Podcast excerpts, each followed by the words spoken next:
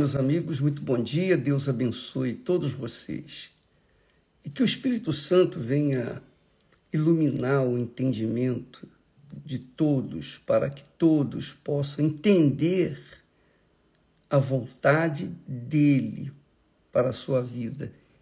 E uma vez a pessoa entendendo essa vontade e aplicando, obedecendo à vontade de Deus, ela venha colher os frutos da obediência, que são as bênçãos de Deus. Olha só, eu estava meditando sobre o que significa a justiça de Deus pela fé.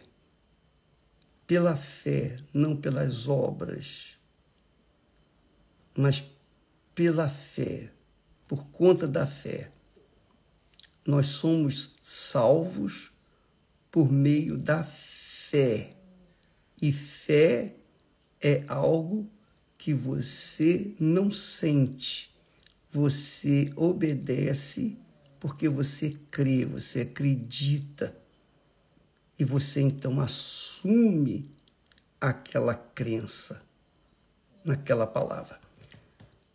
Então, veja só o que diz Deus, o que Deus fala. Vivo eu, diz o Senhor Deus, que não tenho prazer na morte do ímpio,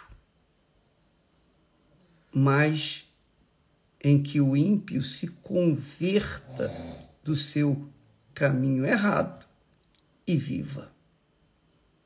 Ele diz assim: a justiça do justo não o livrará no dia da sua transgressão.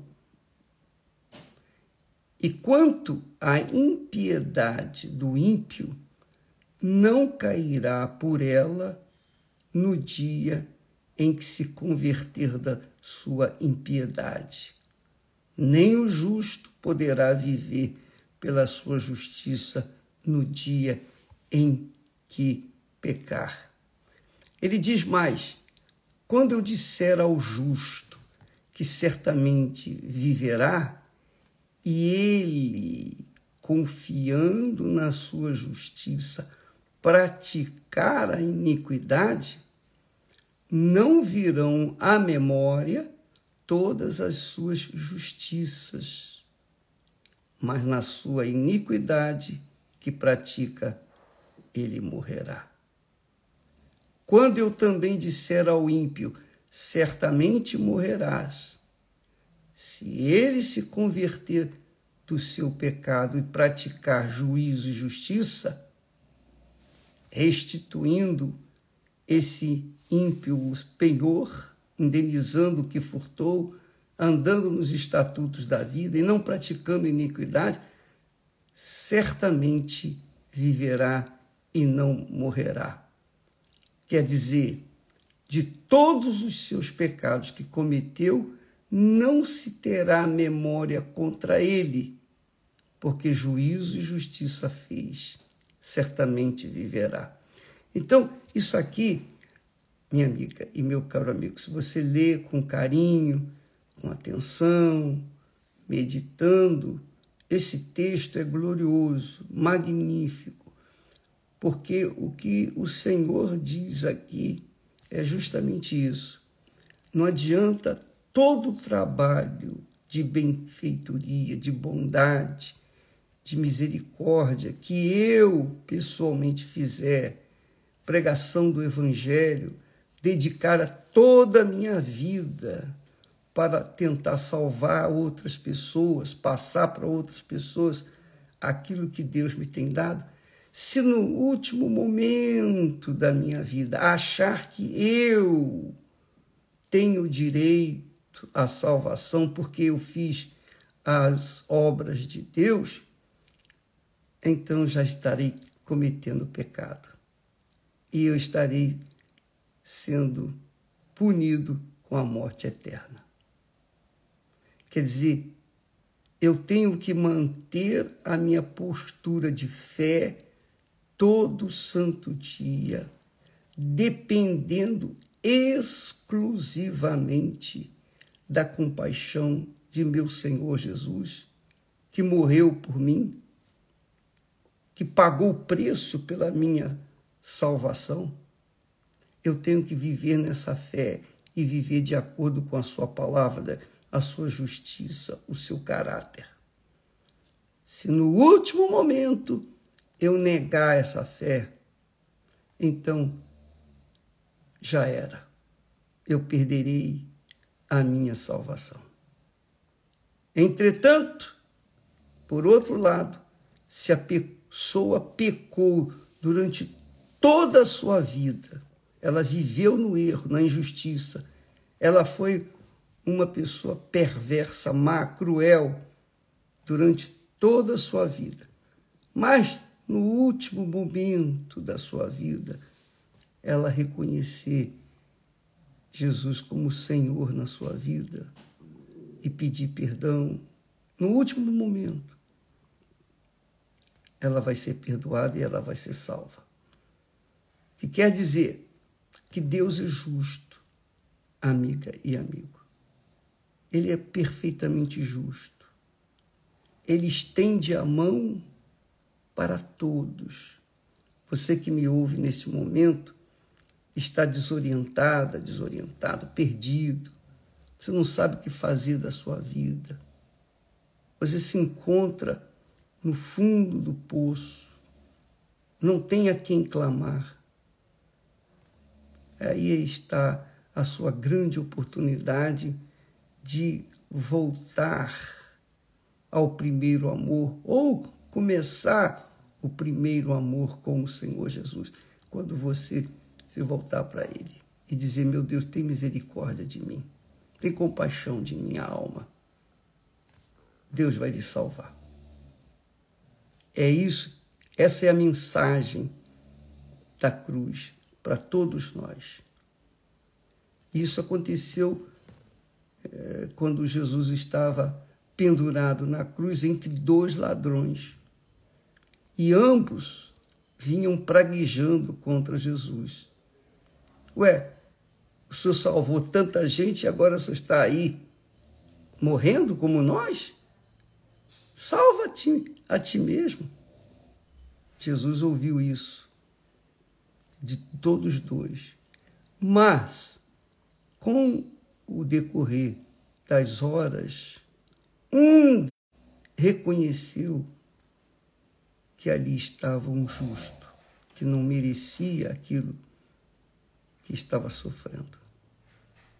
E ele então virou-se para ele virou para Jesus e disse: Senhor, tem compaixão de mim. Lembra-te de mim quando estiveres no paraíso. Naquele momento, Jesus respondeu, na hora: Hoje mesmo estarás comigo no paraíso. E ele era ladrão, ele era bandido tanto quanto o outro mas ele foi salvo pelo gongo. Aliás, eu quero deixar aqui um recadinho especial para todas as pessoas. Para quem quer a salvação naturalmente. No último momento da sua vida, quando você chegar no último, porque um dia nós chegaremos no último momento da nossa vida, não é? Um último momento vai chegar para todos nós. Salvo se Jesus voltar antes, ele vai nos levar. Mas, se isso não acontecer antes, e no momento em que você estiver para expirar, para morrer, naquele momento, você se lembrar de Jesus, se lembrar do ladrão na cruz que invocou Jesus naquele último momento e foi salvo, faça isso também. E o Senhor tem dado oportunidade para muitas pessoas, como eu já falei aqui, algum tempo atrás, uma senhora, ela veio duas, três vezes na igreja, não resolveu o seu problema, então ela se julgou do quinto andar do seu apartamento. Mas antes de morrer, ela ficou durante alguns minutos penando, gemendo ali na calçada, sob as vistas de muitas pessoas. E naquele momento, ela invocou o Senhor Jesus. E naquele momento, porque ela teve dez minutos de agonia antes de morrer. E naqueles dez minutos de agonia que ela teve, ela invocou Jesus, porque ela já sabia que toda vez que invocasse o nome do Senhor, ela seria salva. Ela invocou. E a morte dela foi eminente, mas o semblante dela era ameno, pacífico, não mais uma pessoa sofrida. O semblante que ela tinha agora em morte era o semblante que ela desejava ter quando estava em vida, mas só veio a tê-lo no momento, em, no último momento da sua vida, em que invocou o Senhor. Então, é bom que você saiba disso, porque, por exemplo, eu tive um irmão que ficou em coma durante muitos meses por uma determinada enfermidade.